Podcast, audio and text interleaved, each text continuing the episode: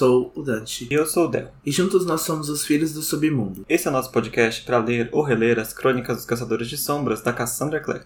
Bem-vindos ao nosso episódio 50. A gente vai discutir o capítulo 7 hoje, onde os anjos temem pisar do livro Cidade de Vidro. E aí, no capítulo de hoje, a gente vai ter algumas polêmicas para discutir, um possível furo de roteiro também para discutir, porque tem a ver com essa questão da morte do Valentim, que a gente sempre fica voltando e a Cassandra fica adicionando uma informação atrás da outra, e cada vez que ela adiciona, fica abrindo buraco no queijo desse plot.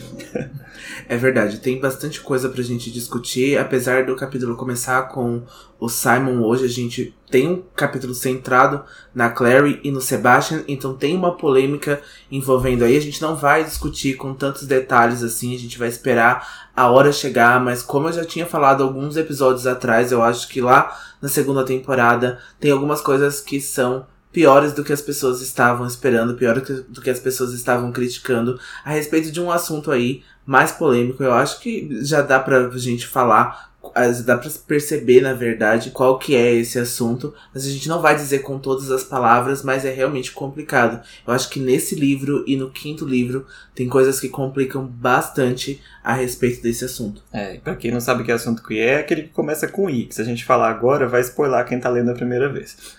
é verdade, mas a gente tem então isso para discutir, a gente também tem algumas coisas, como o Del falou, sobre a morte do Valentim, que vai adicionando várias informações e a gente vai até se perdendo aí no meio dos detalhes. Então, o que não vira canônico, a gente já não tem tanta certeza, então a gente preso expõe de muita coisa que a Cassandra escreveu ou que a gente já conhece dos personagens, mas que tem aí, parece que tem alguns furinhos, tem sim. Isso acontece porque no episódio de hoje a gente tem mais um trechinho da história da Jocelyn na época da Ascensão, e quando a gente começa a juntar as peças do que foi acontecendo, fica muito difícil montar uma linha do tempo do que aconteceu, porque a Cassandra não deixa claro e a gente não sabe se ela esqueceu ou se de fato ela foi colocando uma informação atrás da outra e foi perdendo o controle da, da ordem que as coisas foram acontecendo. E aproveitando que eu falei disso, no capítulo de hoje também tem a primeira menção ao livro branco perdido, que é um artefato extremamente importante para a série, né? Vai ser importante neste livro, mas lá na frente tem um livro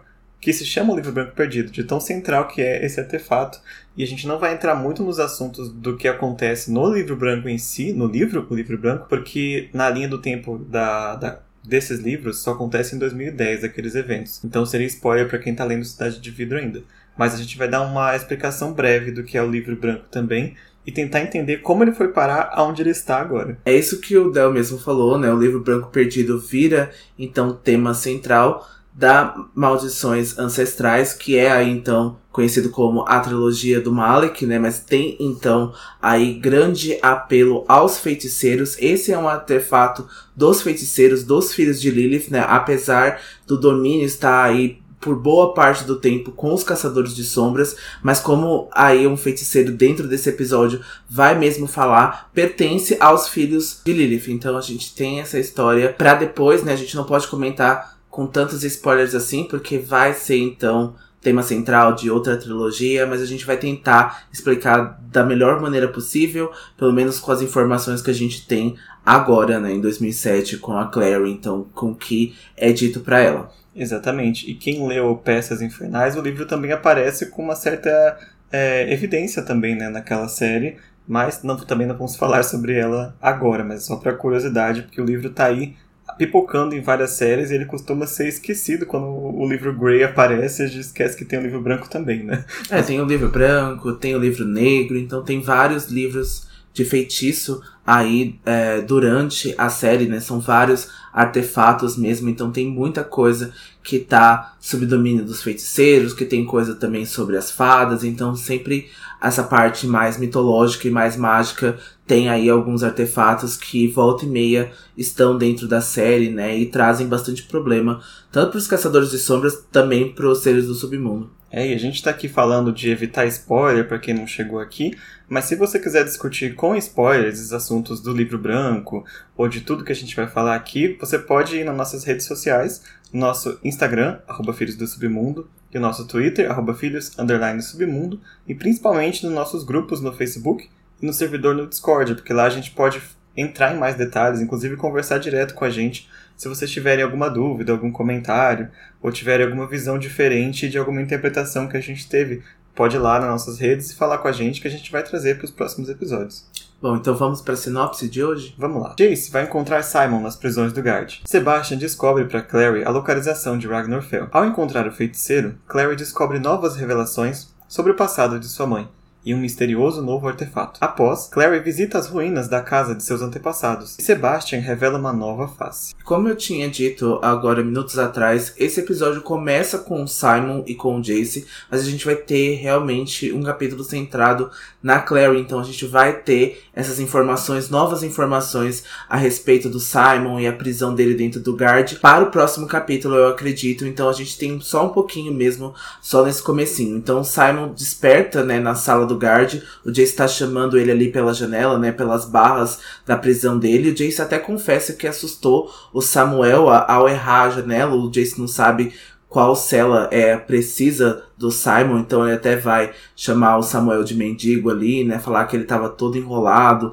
barbado ali, ele não sabe quem é o Samuel, né? Então ele vê só aquela figura mesmo, ele não consegue ver o rosto, então por isso que ele não tem conhecimento ali. E o Simon até percebe que o Simon vai perceber que ele tá furioso com o Jace pelo tratamento que o Jace está fazendo, com o tipo de humor que o Jace está levando essa situação, mas é muito característico do Jace, né? Então o Jace vai fazer esse tipo de atitude mesmo, mas o Simon não tá muito feliz ali, talvez deve ser porque tem influência dele estar tá preso, obviamente, mas de também tá com fome. O Simon vai até achar que o Jace tem algo a ver, que o Jace sabe sobre a prisão dele, sobre as condições, sobre o Alder Tree, mas a gente sabe que o Jace não tem nenhum conhecimento disso, né? Até porque ele e a família dele podem ser afetados com tudo isso. E aí, mas o Jace tá ainda com aquele ferimento, né, na mão e o Simon vai perceber isso e o Simon coloca as presinhas para fora porque ele tá morrendo de fome. Então ele foi alimentado ali aos poucos e o último sangue que o Simon tomou foi aquele lá no começo do livro, né? Então faz aí um ou dois dias, quase três dias que o Simon não se alimenta. É, dá para entender o mau humor dele agora pela situação que ele tá. Né? É até engraçado que ele fala assim: Você não sabia que eu ia ser torturado aqui e ia ser preso? Ou você é muito burro, ou você foi de má fé e me entregou, sabe? Ele tá totalmente sem paciência com o Jace. Não é que o Jace foi burro, acho que ele até desconfiou, né, inicialmente, mas também ele não fez nada pra agir. Talvez ele estava ocupado, com a mente ocupada, né, com outros assuntos e acabou deixando pro Alec. E o Alec também não percebeu que tinha alguma coisa errada. Mas acho que ninguém ia conseguir adivinhar é, o tamanho da encrenca que o Alder Tree estava planejando, né, com relação aos Lightwood e tudo. Pegou todo mundo de surpresa. Mas quando o Simon nota, né, o ferimento no Jace, ele vai explicar que a mão dele tá enfaixada, que ele tá se curando de forma é, mundana, porque o Alec pediu para ele. E o Simon falou, mais ou menos fala que não tá nem aí, sabe? Eu tenho outras preocupações que a sua mão agora, cara. e aí ele começa a explicar que o Inquisidor tem esse essa trama, né, esse plot contra os Lightwood, que pode prejudicar a família do Jace. E o Jace fica preocupado do Simon ser é, tomado como espião e ser condenado como espião, porque nesse caso ele não estaria protegido pelos acordos mais, né? Ele seria tratado como um criminoso que violou a lei e poderia ser muito bem executado, preso ou qualquer outro tipo de punição que acontece com os submundanos nesse caso, né? Mesmo que, tecnicamente, o Alder não tem nenhuma prova de que o Simon é espião, mas acho que só a força da alegação dele seria suficiente para condenar ele, né? Com certeza, né? Por ser vampiro e por estar tá juntamente aí com os Lightwood. Então, esse plano aí tem bastante falhas pra gente que tá lendo, mas a gente precisa pensar no contexto dos Caçadores de Sombras, que essa história é bastante acreditável, na final ele é então o Inquisidor, né, então tem tudo aquilo também, a história com a Inquisidora Herondale, então essa história, né, e agora esse plano tá realmente em prática é bastante acreditável. Com certeza. E ouvindo isso, o Jace então tenta bolar um plano de tirar o Simon dali de alguma forma e procurar o portal do Guard, né, que seria o único portal que existe em Alicante, dentro da cidade, para poder o Simon escapar né, de volta para Nova York. Claro que não seria um plano nada fácil, né? Se é o único portal, realmente deve ser muito bem protegido, ou deveria ser pelo menos. Mas o Simon ele já está pensando um pouco mais adiante. Ele fala que não é simplesmente ele pegar e fugir, porque se for implicado que o Jace ajudou o Simon a escapar, vai fortalecer ainda mais a acusação do Inquisidor e vai prejudicar tanto o Jace quanto os Lightwood e possivelmente até o próprio Simon de novo, né, de virar um fugitivo, coisa nesse sentido. Então o Simon continua preocupado com tanto com o Jace quanto com os Lightwood, ele tá um pouquinho mais estratégico, né? Ele teve muito tempo para pensar aqui na cela e um pontinho pro Simon nesse, nesse quesito de não ter até agora não ter abandonado os Lightwood, né? Mesmo nessa, sobre toda essa ameaça. Pois é, ameaça que até o Jace relembra que o, o Robert tá acamado, né, depois aí da cena do navio, né, da batalha do navio, mas o Alder Tree já tem aí alguma resposta para isso, né, já tem alguma mentira aí para tentar disfarçar, ele diz que eles ajudaram os caçadores de sombras para colocar aí o olhar em outra coisa, para as pessoas não perceberem aí então essa união dos dois. Então ele já tem já de novo todo esse plano já aí arquitetado. Então, assim, como a gente já disse, né, o tempo tá muito propício para as pessoas acreditarem no Alder Tree agora, né, com toda essa coisa instaurada aí do medo do Valentim, né, de não saber sobre os planos dele. Então, aí esse, essa ignorância realmente tá bastante aflorada para os caçadores de sombras, então com certeza eles acreditariam nele, mesmo o Robert estando aí, né, estando acamado e tendo sofrido esse ferimento que quase matou ele no processo. Uma coisa interessante aqui é que o Jace não vai contar a respeito da Clary estar em Idris no momento. Não sei por que, que o Jace não disse agora. Não sei se ele achou que essa informação podia piorar a situação do Simon, mas o fato é que ele escondeu por enquanto. E aí o Simon tá falando, né, se o Jace libertar ele da prisão, ele vai se prejudicar ainda mais a sua imagem e a da família dos Lightwood. Então, portanto, o Simon tá sugerindo se o Jace não consegue bolar algum outro plano, se ele não consegue aí fazer alguma outra atitude para tirar ele que não envolva o portal, que o Jace talvez não consiga se envolver tanto, apesar que é bastante difícil. E aí o Simon também tá falando sobre a questão do sangue dele, porque até o Simon não consegue tá ali dentro da sua melhor forma, porque ele tá morrendo de fome, né? E o Jace fala, ah, sangue animal é bem fácil de conseguir, porque o Jace não quer que o Simon chupe dele de novo, né? Sugue o sangue dele de novo. Então tem sempre essa briguinha aí dos dois, né? Ah, eu vou tomar seu sangue, ah, eu não vou deixar você tomar meu sangue. Então eles ainda estão falando sobre esses eventos, né, que aconteceram no livro passado, e isso sempre entra em pauta dos dois. E até o Jace vai ficar preocupado se o Simon não deu com a língua dos dentes, se o Simon não falou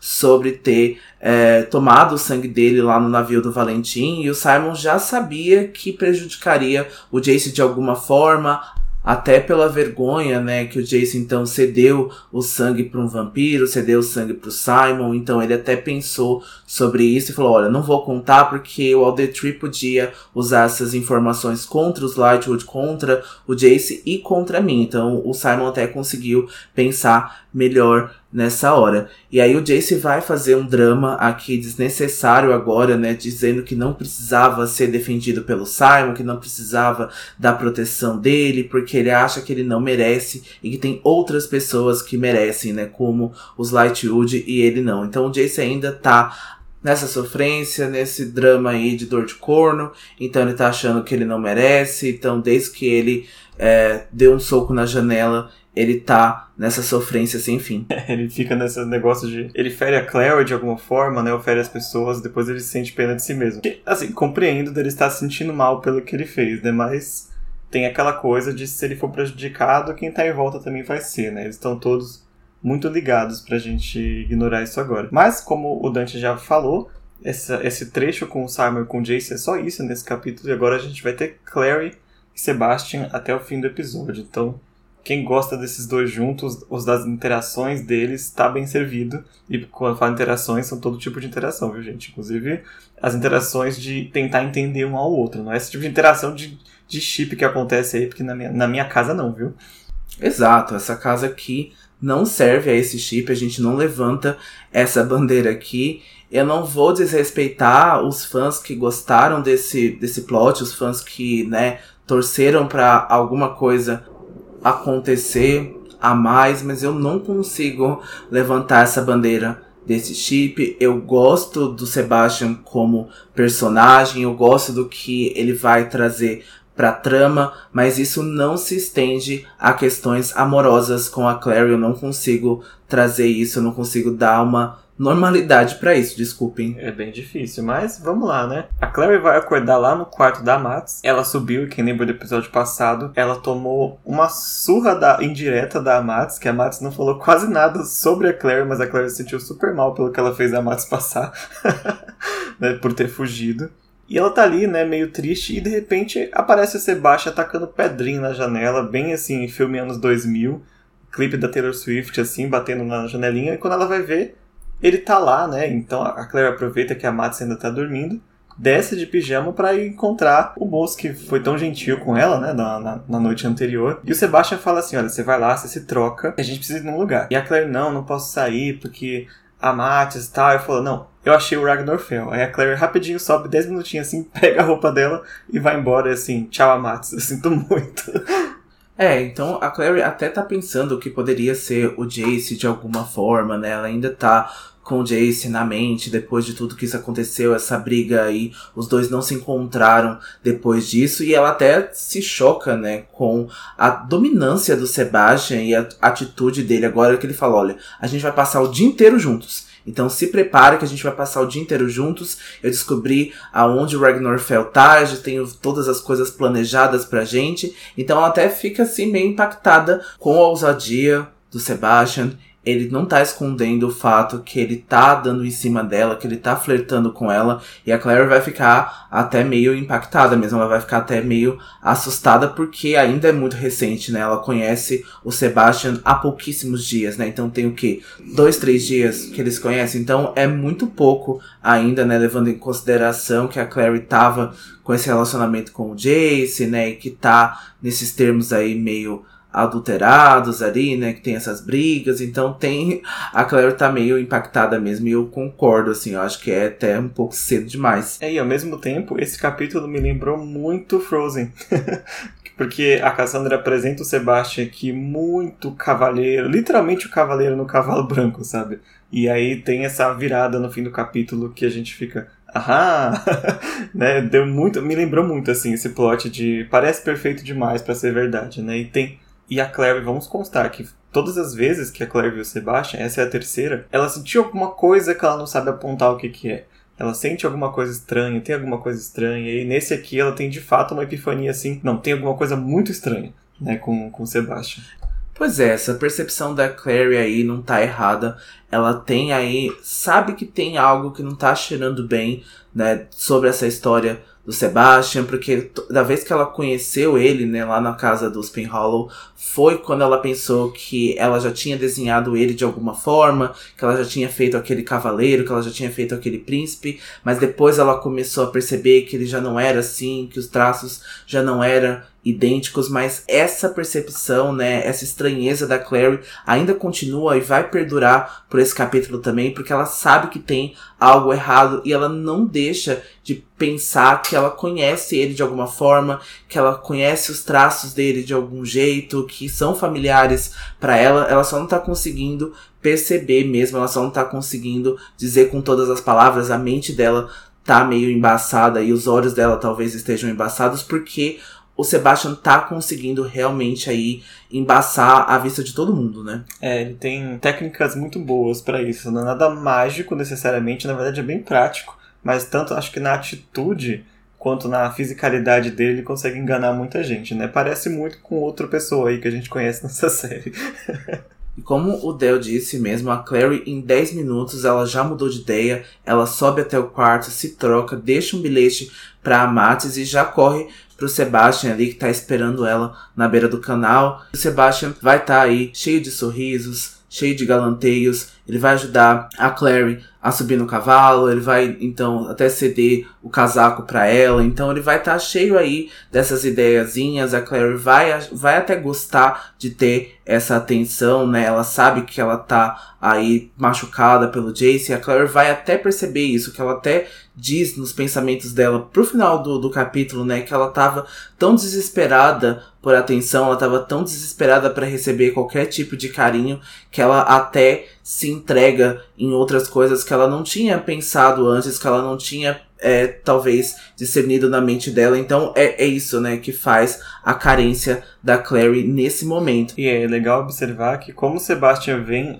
é, em todos os sentidos um oposto do Jace nesse capítulo, né? Até no sentido do Jace tentar impedir a Clary de ajudar a mãe e o Sebastian de dar o endereço da pessoa que ela precisa. Então ele vem justamente suprir o buraco que o Jace deixou e ele sabe muito bem disso, né? É, ele sabe, porque ele se prontifica de levar a Clary até a casa do Ragnar Fel, ele arrumou uma carona pros dois, e a Clary até fica com medo, né, desse segredo já tá se espalhando demais sobre a localização do Ragnar Fel, sobre a mãe dela e o veneno, então a Clary tá receosa a respeito disso, mas o Sebastian vai tentar tranquilizar ela o tempo todo, dizendo que o segredo tá seguro com ele, que ele não vai contar nada para ninguém e que ele tá ali para prestar essa ajuda para Clary. E no meio do caminho, em direção à carona que o Sebastian arranjou, a Clary começa a duvidar se ela de fato vai conseguir a ajuda do Ragnar Fel, porque talvez ele não lembre da mãe dela, talvez ele não queira ajudar ela de fato, né? Começa a pintar aquelas dúvidas agora que de fato ela tá indo, né?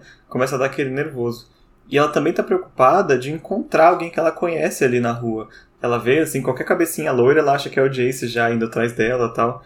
E o Sebastian percebe que ela tá preocupada e ele fala para ela de como o Jace ficou, né? Porque a Clary achou que ele tava em casa lá ainda agarrando a Aline, né? Foi a última coisa que ela viu ele fazer antes dele esculachar lá pra fora. Mas o Sebastian fala que não, o Jace ficou tristinho em casa a noite toda e machucou a mão e tudo. Só que antes dela poder perguntar qualquer coisa a mais, eles chegam, a, onde ele queria chegar para pegar a carona que eles iam usar. E nessa altura eles já deixaram o distrito residencial ali, né? A Claire até já reconheceu alguns locais que já estão sendo bem famosos para ela, né? Como por exemplo a Praça do Anjo. E aí o Sebastian chega ali, vai destrancar uma grade e aí ele surge, né, com a carona deles, ele vai reaparecer lá com um cavalo cinza e branco que se chama Wayfair, que a tradução fica como viajante, e a Claire vai ficar bastante surpresa, né, porque ela não entende quais são aí os métodos de transporte de Idris, ela pensa que é um carro, mas aí o Sebastian vai explicar de novo para ela, né, que os carros não funcionam muito bem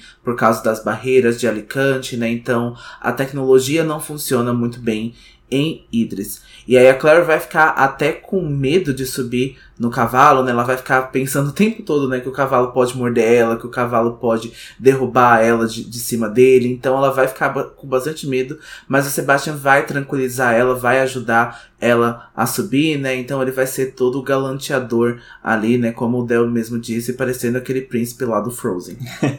é, eu super entendo a Claire. Eu nunca andei de cavalo, também ia morrer de medo de chegar perto.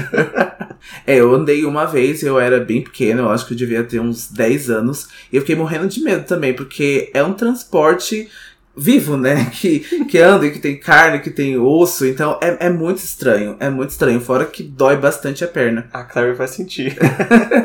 e é engraçado ele citar, né? Que aqui eles não usam carro e tal. E aí a gente chega em artifícios, tipo, todo mundo dirige, né? É toda uma, uma outra vibe. É, parece que chegamos no futuro em Artifícios das Trevas. É, a Emma tem um conversível, né? É super legal porque ela até levanta, né, a tampa do carro, né? E tá lá em Los Angeles. Então tem sempre uma vibe, assim. Sempre tem cenas de, de carros em Artifício das Trevas. E eu acho que até uma vibe, porque eu acho que até a Emma e o Julian até gostam de dirigir. Então eles são mais ligados em tecnologia. A gente até mesmo já falou deles. Então eles já estão mais ligados ali, uh, porque já se passa em 2012, né? É, já, tá, já está no futuro. e eu confesso que eu prefiro essa. É, não falando da série em si, mas eu prefiro esses caçadores que usam carro, usam telefone, usam computador. Acho que deu, deu, foi uma boa mudança pra série. Tava precisando, porque é, dá pra sentir a idade, já que 2007 podia ser tipo 99, sabe? De tão antigo que é. Então a Clary sobe, né, no cavalo com a ajuda do Sebastian, e na hora que ela senta, imediatamente ela perde a coragem. mas agora não tem mais como fugir. E aí de cavalo, né, eles deixam a cidade para trás e vão seguindo ali pela uma parte mais florestal ali, né, por baixo da, da copa das árvores. E ali naquela cela, a Clary começa a ficar um pouco mais consciente do quão próxima ela tá do Sebastian, fisicamente falando, né, ela sente os braços, que ele tá ali é, segurando ela para ela não cair enquanto ele tá segurando a cela, né. Assim, vou nem comentar esse tipo de, de assunto aqui, mas é interessante que mesmo ali, enquanto ela tá com ele, digamos assim, no bra nos braços dele, ela não consegue parar de pensar no Jace e lembrar do cheiro do Jace. e dos braços do Jace, e da, da mão cheia de cal do Jace. então, assim, né?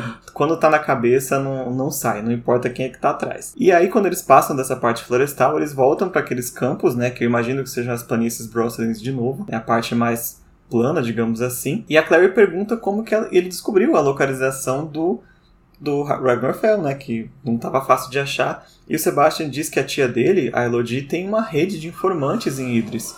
E ele aproveitou para usar é, essa rede para localizar o Ragnarfell. Eu não sei o quanto dessa informação é verdade, se ele de fato teve acesso a rede de informantes da tia ou de algum outro jeito ele descobriu, né? É, porque o livro já tá relembrando a gente o tempo todo que o Ragnar Fell só é encontrado se ele quiser ser encontrado, né? Então a gente vai até tomar uma surpresa quando de fato a gente chegar lá, mas a gente não sabe quais artimanhas aí o Sebastian usou para poder encontrar pelo menos a casa do Ragnar. Aí dentro desse trajeto, o Sebastian vai contar que tá bastante feliz de estar em Idris, já que faz mais de 10 anos que ele não visita o lugar e que há algo na Terra que faz né, todos os caçadores se sentirem falta de lá, né, quando eles estão fora, que fazem ele ter essa memória. Então a Clary automaticamente lembra do Rod falando de Idris, vai lembrar do Jace também falando. E agora, né, nesse trajeto, eles estão passando perto da mansão Wayland. E aí ele até fala que o Jace morou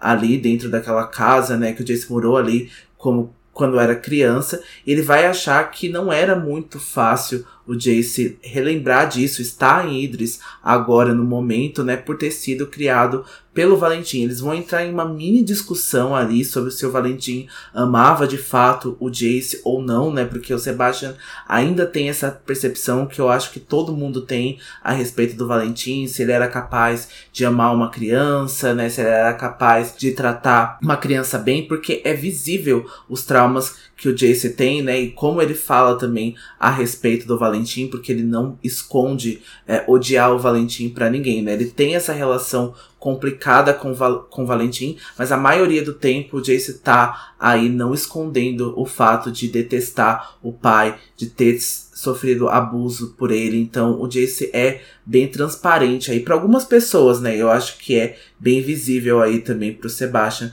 E a Clary percebe que quando o Sebastian fala do Valentim, ele altera um pouquinho assim, ó, o tom de voz, ele fica meio tenso. E ela atribui isso ao fato de aparentemente todos os caçadores de sombras ficarem meio tensos quando fala do Valentim. Então, até aí tudo bem. Nisso eles chegam na casa do Ragnarfell, ou na verdade, onde seria a casa do Ragnarfell, mas na verdade a Clary não vê nada, né? Então ela desce do cavalo, como o Dante falou, ela já tá toda dolorida, tá com a perna bamba de ficar ali saltando. e eles chegam nesse local que só tem árvores, aparentemente, né? É aquela mesma história. A Clary não tá concentrada o bastante e o Sebastian vai, pe vai pedir para que ela se concentre, né? Pois o feitiço de disfarce ali era muito mais forte do que o normal, né? Afinal, é uma casa de um feiticeiro. E aí a, a Clary, então, suaviza os olhos e aí ela vai tomar um tempinho ali, mas ela vai conseguir ver através do disfarce. E aí ela vai conseguir ver uma pequena casa de pedra com uma fumaça saindo da chaminé, né, que está desenhando aí vários formatos de interrogação, né, com quem tá na porta, né, tá perguntando quem tá na porta, a gente vai ver que essa chaminé aí também tá enfeitiçada, né, solta coraçõezinhos, solta vários desenhos ali, então com certeza é um feitiço quem tá fazendo que tá dentro da casa, né?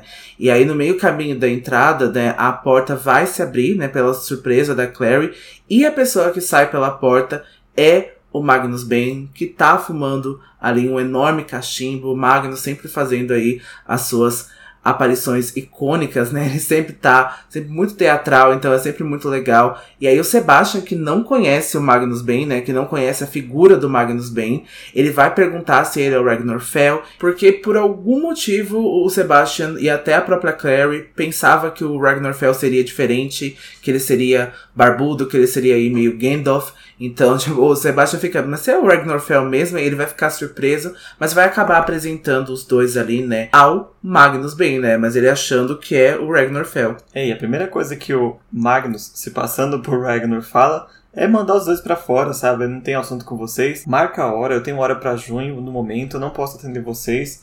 E antes que os, a Clary entregue pro Sebastian que aquele não é o Ragnar Fell, ele simplesmente estrala os dedos e congela o Sebastian. O Sebastian vai ficar congelado ali por alguns minutos enquanto ele conversa com a Clary. E a Clary fica brava porque ela fala: Não, ele tá do nosso lado. E o Magnus: Eu não tenho lados, ninguém tá do meu lado.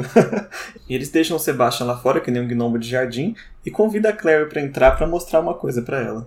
É, no interior da casa, né, tava bastante escuro ali, mas era possível ver uma sala com cheiro de lixo queimando. A Clary logo percebe isso, e aí quando o Magnus ilumina a sala, a Clary vê que a sala tá completamente destruída, tá tudo revirado, né? Então tá tudo tipo, as estantes estão todas fora do lugar, os livros, as gavetas, e aí o feiticeiro, né, o Magnus vai explicar que o Ragnar enviou uma mensagem para ele na noite anterior e que quando o Magnus chegou no lugar, ele encontrou o lugar já desse jeito todo destruído.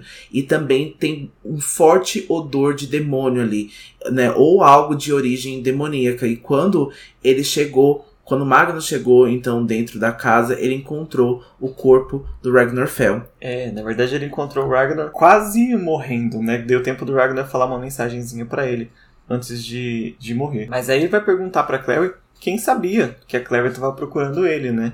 E a Clary percebe que, assim, todo mundo sabia que ela tava procurando o Ragnar. Ela falou para meio mundo de gente antes de chegar aqui, né? E aí o Magnus entende assim, se os Lightwood sabiam, o resto da clave toda sabia, né? Os fofoqueiros. Eles provavelmente teriam informado para alguém e com a clave sabendo, certamente algum espião do Valentim descobriu a localização do Ragnar e atacou ele durante a noite. E o Magnus fala que a Madeline e a Clary só pensavam no Ragnar como alguém que fosse ajudar a mãe dela, né, a solução do problema da Clary, mas o Ragnar era mais do que isso. Né? Ele tinha informações que para o Valentim seriam de alto interesse. Mas acima de tudo, supostamente o Ragnar tinha a posse do livro branco perdido, que é aquilo que tanto a Claire vai precisar agora, como o Valentim também precisaria para os objetivos que eles têm no momento. É, o livro branco perdido aí, como a gente falou, né, é um artifício, né, um artefato aí bastante poderoso, né, então ele juntamente com o livro Grey é, são tomos bem é, poderosos, né, que vai aparecer aí ao longo da série, como a gente estava falando, né. Então, o livro ele contém várias receitas diferentes para poções, encantamentos para magia, né, e algumas magias negras. E é por isso que a clave criminaliza o uso dele, principalmente para os feiticeiros, né, que então são aí os seres mais mágicos dentro desse universo. Então, eles conseguiriam fazer aí tanto benefícios tanto quanto atrocidades, né? Mas muito mais ligado pelas atrocidades. Então é por isso que a Clave detém aí esse livro por, por boa parte aí do tempo, né? Por isso que ele não deixa que esse livro caia aí na mão de qualquer feiticeiro. Então o Ragnar até mostra uma certa importância aí por ter guardado, né, esse livro até hoje. E a gente pode até pensar que essa morte dele talvez tenha sido causada por conta do livro branco perdido, né? Então talvez isso tenha trazido a morte à porta dele, né, por ter escondido por tanto tempo esse artefato. É, o grande problema é que o livro não estava com Ragnar, né? Todo mundo acreditou que estava, mas na verdade a gente vai descobrir nesse capítulo que o livro estava com a Jocelyn. A maior ladra, a Tomb Raider da classe que rouba tudo quanto é artifício e esconde. E esse assunto é delicado porque os feiticeiros, eles alegam a posse do livro porque é um livro demoníaco. E eles fazem feitiços. Então, assim, em tese seria deles né? Mas a clave considera um crime, inclusive, estar em posse do livro se você não for um caçador de sombras. Então, imagino que não tinha problema nenhum a dona Jocelyn estar com um livro na mão. Seria muito pior para a clave do que o Ragnar Fell estar com o livro na mão. Mas, né, a gente já sabe como que é as políticas da clave de roubar artefatos que não são dela, não é mesmo? É, espólios, é artefatos, é tudo aí que não pertence, assim. Parece Europa e Estados Unidos, né? Roubando a cultura das outras pessoas. É, mas o livro ele tem acesso a vários poderes e o que interessa para nós neste livro aqui é a questão do que houve com a Jocelyn e do, do sono que ela foi induzida. Né? Os outros poderes que esse livro pode fazer e as outras coisas que você consegue fazer com o livro a gente vai explorar mais no Peças Infernais e no Livro Branco Perdido. Por enquanto, o feitiço que interessa é a poção da, da Jocelyn. Então, para provar, o Magnus vai acender uma luz na parede onde há uma mensagem deixada pelo Ragnar antes de morrer, que para qualquer feiticeiro que encontrasse ali visse essa mensagem. E na mensagem, o Ragnar conta que um soldado do Valentim veio atrás do livro branco, onde há a receita do veneno e do antídoto que a Jocelyn usara, mas é que o livro então está em posse da Jocelyn, que ela havia escondido o livro por sugestão do próprio Ragnar na biblioteca da mansão Wayland, onde o Jace então foi criado pelo Valentim, né? Então ele até conta que a casa Wayland era vizinha da mansão Fairchild. E aí o Ragnar pensou que o Valentim nunca procuraria o livro lá. O Magnus vai até contar que o livro estava escondido dentro de um outro livro, que era um livro de receitas que chama, que se chama Receitas simples para donas de casa. O Ragnar não deixou uma mensagem, né? Ele fez uma, um textão ali, olha, entrou um cara aqui, ele tentou pegar o livro, mas deixou o livro com a Jocelyn, o livro tá ali no Ele fez um textão na parede antes de morrer, parabéns, Ragnar. Aqui é interessante pontuar que o Magnus sabe muito mais sobre o que aconteceu nessa casa do que ele tá falando pra Clary. É, só vou deixar essa informação aqui. Tem informações que ele não está passando pra Clary agora e vai deixar para contar em outro momento se ele contar. O mais importante é esta revelação que o livro Branco Perdido estava na posse da Jocelyn por algum motivo que nós não temos ideia nenhuma, porque não está escrito em nenhum lugar como o livro branco foi parar na mão da Jocelyn Fairchild. A última vez que a gente vê esse livro lá, na época do Peças, ele está guardado com, em outro lugar, nem, nas, nem nos Estados Unidos ele está. Né? E durante esse período de 70, 80 anos foi parar na mão da Jocelyn, não sabemos como. Só para a gente se localizar geograficamente, é, quando ele fala que a mansão Wayland é vizinha à mansão Fairchild, elas não são necessariamente do lado uma da outra. É porque é, estamos falando das casas de campo dos caçadores. Então, assim, é a mansão e tem todo um terreno em volta. Então, o terreno ao lado era dos Waylands. E imagino que o Ragnar nunca, na vida dele, ia adivinhar que o Valentim ia morar justo naquela casa depois que ele morrer. Depois que ele, né, não morresse no caso, né?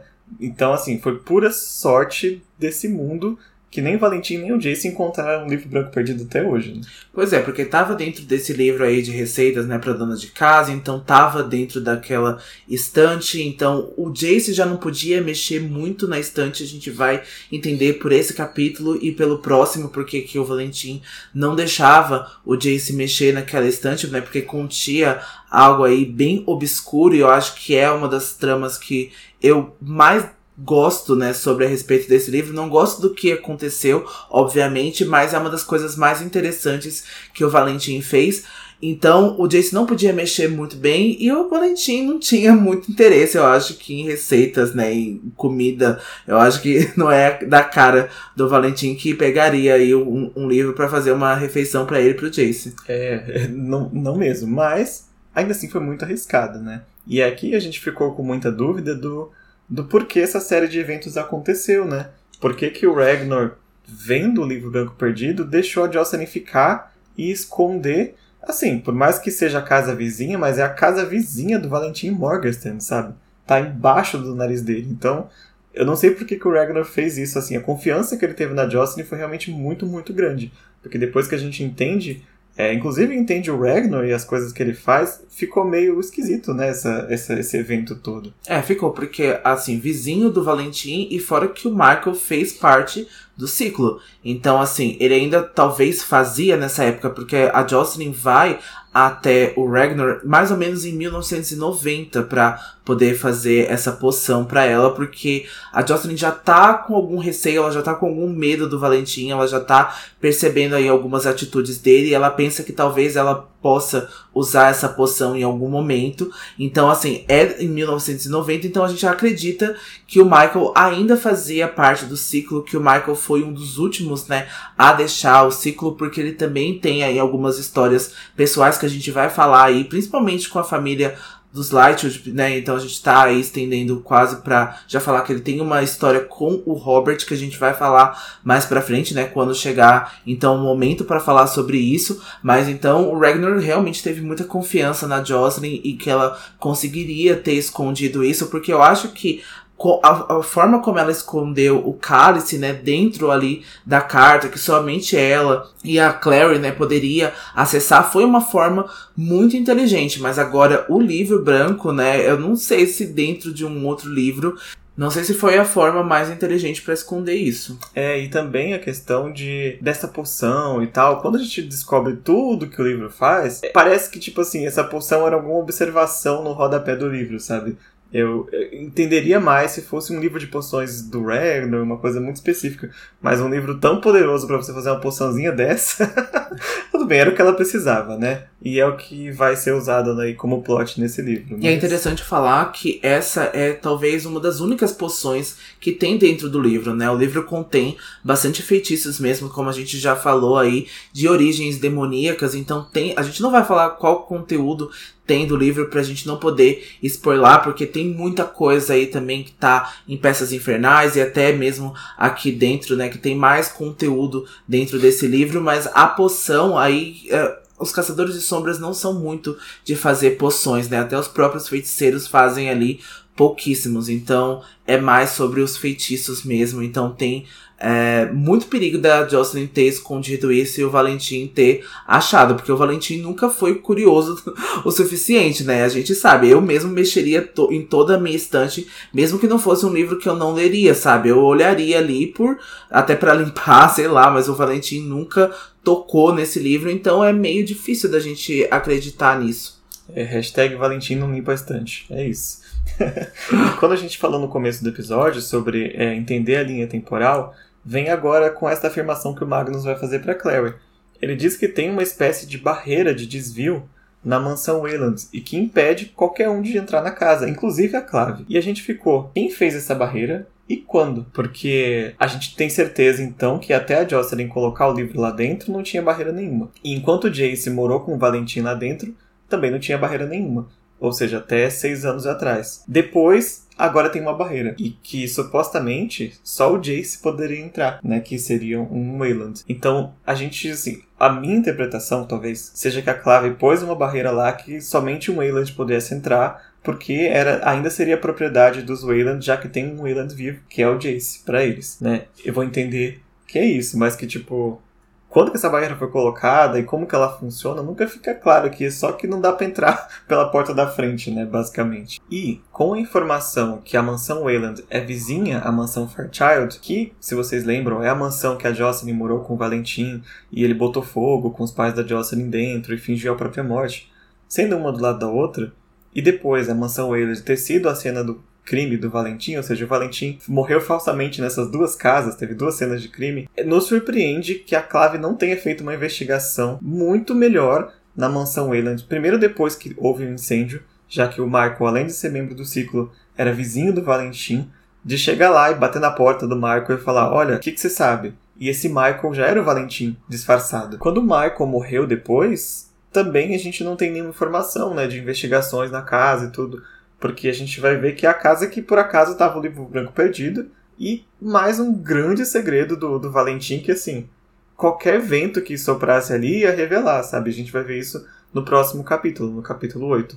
Então, assim, a, a, tá muito falha a investigação da Clave. Inclusive, a Inquisidora na época era a Imogen, sabe? Eu, eu não entendo por que não houve esse tipo de investigação na época, porque, assim, eles iam encontrar, resolver todo o plot do, do livro já nos anos 90, se tivessem entrado, né? É, e um fato que passou pela minha cabeça quando a gente estava fazendo esse roteiro foi que a Clave deixou que o Marco se eremitasse ali, né? Que ele ficasse quase que um eremita excluso ali. E a gente sabe que o Michael, que no caso é o Valentim, era um caçador de sombras em atividade, então ele já não participava de nenhuma reunião, ele já não participava de nenhuma missão da Clave. Então a gente não sabe qual seria o exílio, né, que o Michael receberia por ter participado do ciclo, mas que o Valentim conseguiu aí se manter excluso, né, da clave, conseguiu se manter excluso de todo mundo. A gente não sabe, a gente sabe, né, e a gente não pode falar mais, mas esse não é o único local que o Valentim estava no momento. Ele se dividia ali a sua, a sua atenção em pelo menos dois lugares de Idris. Então, assim, o Valentim não fez muito favor de esconder ali que ele era o Michael, que ele então estava ali. O Valentim é fácil reconhecível, a gente precisa pensar esse cara de dois metros de altura com esse cabelo branco. Então, assim, faltou muito detalhe, faltou realmente muita percepção de todo mundo, de ter deixado o Michael aí excluso, excluído praticamente de todo mundo e de tudo que envolve ser um caçador de sombras, e que o Valentim aí manteve aí a sua vida dupla em do, pelo menos dois lugares que a gente sabe, que a gente conhece dentro de Idris. É, a única desculpa, entre aspas, que a gente tem é que com o falecimento da esposa do Michael, o Michael, que era o Valentim, é, se isolou pelo luto por um tempo, né? Junto com o filho que era recém-nascido dele, que era o Jace, né? Que agora a gente sabe que é o Jace. Então teve essa desculpa no começo, mas depois, assim, passou, sabe? Não teve a punição pro Michael, como teve pros outros caçadores, ninguém foi atrás. Então ele ficou ali. É... De novo, a gente já falou mais de uma vez, mas a troca de identidade do Valentim é muito bonita como ideia, mas não está muito bem estruturada. Quanto mais você pensa, mais você fica. Hum, tem alguma coisa estranha aqui, né? É, fora que a série vai crescendo depois, né? E a gente pensa, né? Tanto como a clave, né? A gente até pensou na Escalomance, né? Que aparece em Artifício das Trevas, mas aí a gente já foi debatendo, né? Que a Escalomance é mais alguns assuntos que a clave própria não consegue resolver. Essa situação que estava acontecendo em Idris talvez seria realmente a clave tentando resolver isso, né? Abafar ali para não envolver a Escalomance, mas de novo, a gente tem várias outras coisas, né? A gente tem vários outros usos e personagens que tem ali alguma artimanha, que tem algum artefato que poderia ter descoberto essa história do Valentim há muito tempo. É, inclusive o próprio Ragnar, né? Porque se a gente entender que ele entregou o livro para Jocelyn, na verdade devolveu para ela, né? E aí houve a morte da Jocelyn nos anos 90, ele deixou o livro na mansão Wayland, sabe? E depois houve um assassinato na mansão Wayland e ele ainda deixou o livro lá, sabe? Então eu não consigo entender porque que o Ragnar deixou o livro lá jogado na mansão até agora, sabe? não sei se ele achou que estava mais seguro lá do que com ele, porque depois a gente vai ver que, tipo, havia outras pessoas atrás do Ragnar por causa do livro. De repente ele pensou, melhor deixar lá porque ninguém pega.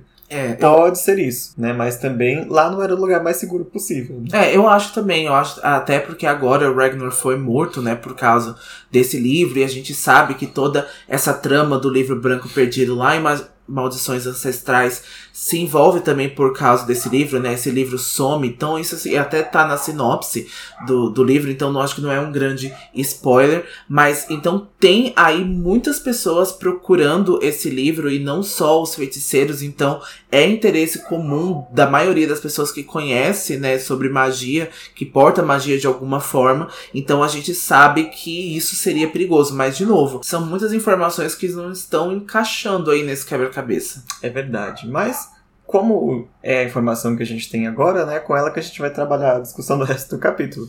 O Magnus vai então dizer que existe essa barreira na mansão Wayland e que o Jace pode entrar, né? Então, se a Clary chamar o Jace, convencer ele a entrar na mansão e trouxer o livro para ele, ele faz a poção que seria um antídoto pro veneno que a, que a Jocelyn utilizou e assim pode acordar a mãe da Clary. A única condição é que ela entregue o livro para ele. Agora sim, o Magnus fez uma coisa de interesse aqui, né? está na mão dos feiticeiros, que é onde deveria estar desde o começo. A Claire fica bem receosa de entregar o livro pro Magnus, mas os dois acabam fechando um acordo ali. Ela vai até pedir para que o Magnus descongele o Sebastian que está servindo de gnomo no jardim. E ele pergunta, né, como a Clary conheceu o Sebastian. Ele vai elogiar a aparência, né, clara do Sebastian. Né? Ele vai até falar, ah, você não quer deixar ele aqui, né? Porque e aí o Magnus vai ser bastante perceptível e vai perceber que o Sebastian parece gostar da Clary. Mas a Clary vai rebater jogando o assunto da conversa de volta pro Magnus e vai perguntar: "E você e o Alec, né? Como que tá aí esses termos de vocês dois?" E o feiticeiro, né, diz que o Alec se recusa a reconhecer o relacionamento deles, então ele vai se recusar a reconhecer que o Alec existe. E na mensagem que o Alec deixou para ele, né, aquela mensagem de fogo lá no, quase nos capítulos atrás, o Alec foi muito formal, né? Chamando ele ali de o feiticeiro Bane, né? Então não foi ali caloroso de nenhuma forma. E o, o Magnus pensa que talvez ele ainda tá muito apegado ao Jace, mas aí então o Magnus vai concordar em descongelar o Sebastian, mas ele vai pedir antes para Clary não contar nada para ele, né? Amigo dos Lightwood ou não, né? Primo deles aí de distância ou não ele prefere que a Clary mantenha esse segredo somente para ela e para o Jace. Eu acho que o Magnus fez aí um favor para nós e acho que até um favor para o livro para manter essa coisa, esse segredo aí entre o mínimo de pessoas possível. E aí o Magnus acaba encenando ali, acaba fingindo que tá expulsando os dois e enxota a Clary e o Sebastian para fora da, da, da, casa do Ragnar Fell. E aí os dois voltam, né, com o rabo entre as pernas, a Clary fingindo muito bem assim, que não conseguiu nada com o Ragnar, o Ragnar Magnus, e eles voltam pro Wayfarer. E a Clary, assim, tá muito desapontada de ter que subir nesse cavalo de novo. o, o Sebastian tá ali todo tristinho, porque a Claire não conseguiu o que ela queria tal, e a Claire já tá preocupada com o cavalo. e é pra animar a Clary, o Sebastian já tinha planejado um segundo passeio e promete levar ela lá de cavalo também. Então vamos seguir um pouquinho mais no Wayfarer. Que a animação não tem nada, né, gente? Eles... Nossa, é um lugar muito belo que ele vai levar ela, você tem noção. Eles vão cavalgar, né, para cada vez mais longe de Alicante e a Clary tá se sentindo nervosa por estar em um local tão aberto e tão diferente da cidade grande, né? Ela tá pensando ainda em Nova York, então eles estavam secados, né, por casarões, então de campo, né, das famílias importantes ali de Alicante. Quando eles chegaram uh, numa colina, eles vão encontrar as ruínas da mansão Fairchild. E a Clary vai ouvir a voz do Rod na cabeça dela agora, descrevendo a morte, entre aspas, do Valentim, queimando a sua família na mansão, onde agora a terra é amaldiçoada, né? Então nem a Clave é, tomou essa propriedade de volta, né? Não construiu nada até ali, é, até agora, né? Então a gente vê que tem bastante destroços ainda, né? Que tem bastante cinzas ali. Então nem a Clave quis é, participação de alguma coisa, porque tem esse mito aí que de alguma forma a Terra foi amaldiçoada. É, e acredito eu também, ah, agora eu tô só falando de cabeça, que eu acho que não tem mais nenhum Fairchild vivo, né? Para eles, com a Jocelyn morta, não teria mais nenhum para assumir o terreno, né? Diferente dos Herondale e dos Lightwood, que tem sobrando braços e braços de família, os Wayland e os Fairchild não, né? É. Tá deixando livre aí ó, os terrenos. E a Clary desce do cavalo, né? Esse é o local super, assim, animador que o Sebastian trouxe para ela. Uma casa incendiada há mais de 20 anos. Porque por da acaso. família dela. É, a avó dela morreu ali, o vô, o irmão, que ela achou também que tinha morrido ali.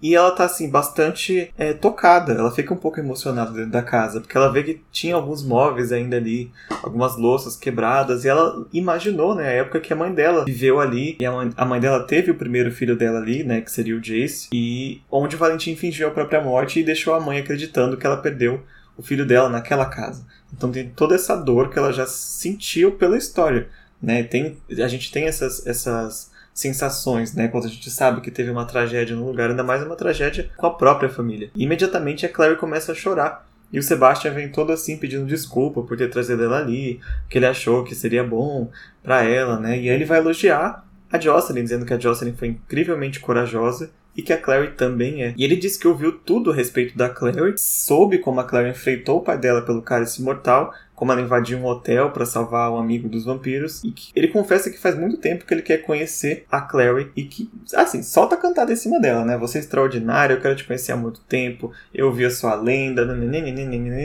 tentando se desculpar e ao mesmo tempo tentando seduzir a Clary neste momento, sabe? Nessa hora. Exatamente, eu acho que foi muito preposital o Sebastian ter levado a Clary lá nas ruínas da mansão Fairchild. Eu acho que a gente estava discutindo ali, a gente sente que o Sebastian tem uma necessidade de estar para Clary em todos os momentos ali, então ele não pensa duas vezes em ferir ela e ser aquela pessoa que tá ali para de alguma forma curar ela, para ajudar ela. Então ele serviu muito ali nesse capítulo para soltar uns galanteios para ela, flertar com ela enquanto Jace tava brigado com ela, enquanto Jace tinha machucado ela. Agora ele levou ela para as ruínas da mansão, para ela sentir essa necessidade, para ela poder abaixar a guarda. Então o Sebastian realmente está fazendo coisas muito prepositais, assim, ele tá pensando muito bem em como ele quer deixar a Clary, como ele quer deixar o estado dela para ele poder ser essa pessoa que a Clary vai poder correr. E se aproveitando então desse momento frágil, o Sebastian vai tocar no rosto da Clary e vai beijar a Clary. É bem difícil, mas eu vou então tentar descrever aqui da melhor maneira possível o que acontece, o que, a Clary pensa nesse momento, porque ela tá bastante absorvida no beijo, ela queria esse contato, ela queria esse tato com alguém, né, por já estar bastante frágil e machucada pelo Jace, mas a, até ela começa a perceber que dentro dessa ação lembrava o Jace, ela percebe que alguma coisa está terrivelmente errada com esse contato com o Sebastian, ela fica horrorizada repentinamente, ela não sabe o porquê, ela fica desconcertada, ela acaba afastando o Sebastian bruscamente, né? Ele parece envergonhado, mas ele deixa entender que uh, o Jace havia ferido a Clary de alguma forma e por isso que a Clary estava recusando esse beijo, né? Ela até, ele até fala o nome do Jace, a Clary fica sem entender no começo, mas ele vai explicar para ela depois que o Jace machucou ela de alguma forma e que ele pode servir para consertar aí a, alguma coisa na Clary. Exatamente. A Clary vai dizer que não, não era nada disso. Ele tentou, é, tentou soltar um gaslight ali, né? Tipo, quer saber mais do que ela, o motivo dela se recusar. Ela falou que não, eu senti alguma coisa errada, ela fala. E quando ela fala isso, o Sebastian fica incrédulo e ele fica irado. Ele disse que esperou alguém como ela uma vida inteira, mesmo com a Clary não se sentindo assim por ele, e de repente a expressão no rosto dele muda e ele agarra o braço dela com toda a força. E a Claire fica muito assustada, né? Obviamente, do nada, ele deixou aparecer a, o rosto por trás da máscara, né? Digamos assim. O Sebastian vai a todo custo tentar se desculpar, mas a Claire diz que não tá a fim de desculpas agora. Ela diz que é a hora deles voltarem. Eles caminham então de volta a Wayfair e a Claire percebe, né? Ela nota as marcas nos pulsos onde ele havia apertado, mas ela vai perceber outra coisa ali que vai chamar a atenção dela, que ela vai ver que tem manchas pretas semelhante à tinta onde ele havia tocado no pulso dela. E o Sebastian então continua aí se desculpando com a Clary, né, por ter sugerido que o Jace tinha ferido ela de alguma forma e ele pede desculpas por isso, né? E ele diz que sabe que é por ela que o Jace havia ido visitar o vampiro, o prisioneiro, no Guard. A Claire fica chocada quando Sebastian pergunta se o Jace não havia contado para ela sobre o Simon. E aí a gente acaba o capítulo agora com a Claire descobrindo pelo Sebastian que o Simon tá preso lá no guard. E se o Jace não tinha contado pra ela, né? Então ele é bem sacana ali, né? Então ele. Fofoqueira! Tem... ali tentando de novo, né? É, colocar uh, o Jace como vilão, né? Pintar o Jace ali como egoísta que não contou uh, essas coisas pra ela. E se duvidar, vai até falar aquele que prendeu o, o Simon, né? é, então. Bom, vamos então para o nosso momento grimório do capítulo de hoje. E o momento do Grimório dessa semana não vai ter uma frase específica, mas vai ser então essa conversa que a Clary teve com o Magnus lá na casa do Ragnar Fell. Eu gostei bastante dessa interação do Magnus fingindo ser o Ragnar Fell, só porque eu sei que tem uma história aí bem mais cabulosa e bem mais interessante por trás disso tudo. É, o meu momento grimório também é, é esse. Principalmente o Magnus congelando o Sebastian. Eu poderia viver com este momento com o Sebastian congelado e o cavaleiro. é sobre isso. então, se você gostou do nosso episódio, não deixe de dar as estrelinhas lá no Spotify e na Apple Podcasts, que ajuda muito o nosso, nosso projeto. E também seguir a gente nas nossas redes sociais. Isso, siga a gente então no nosso Instagram, que é filhos do submundo, e o nosso Twitter, que é filhos submundo. Então a gente também tá com o servidor no Discord, como a gente já falou várias vezes, e também no grupo do Facebook. A gente se encontra na semana que vem com o nosso episódio 51, onde a gente vai discutir o capítulo 8, que se chama Um dos Vivos. É isso mesmo, está acabando a primeira parte do livro, então assim, o final da parte 1 é de cair a coraça do corpo, né? Não tem jeito. e a gente se vê na semana que vem, então. Até lá, não se esqueçam. Todas, Todas as histórias, histórias são verdadeiras. verdadeiras. Tchau. Tchau.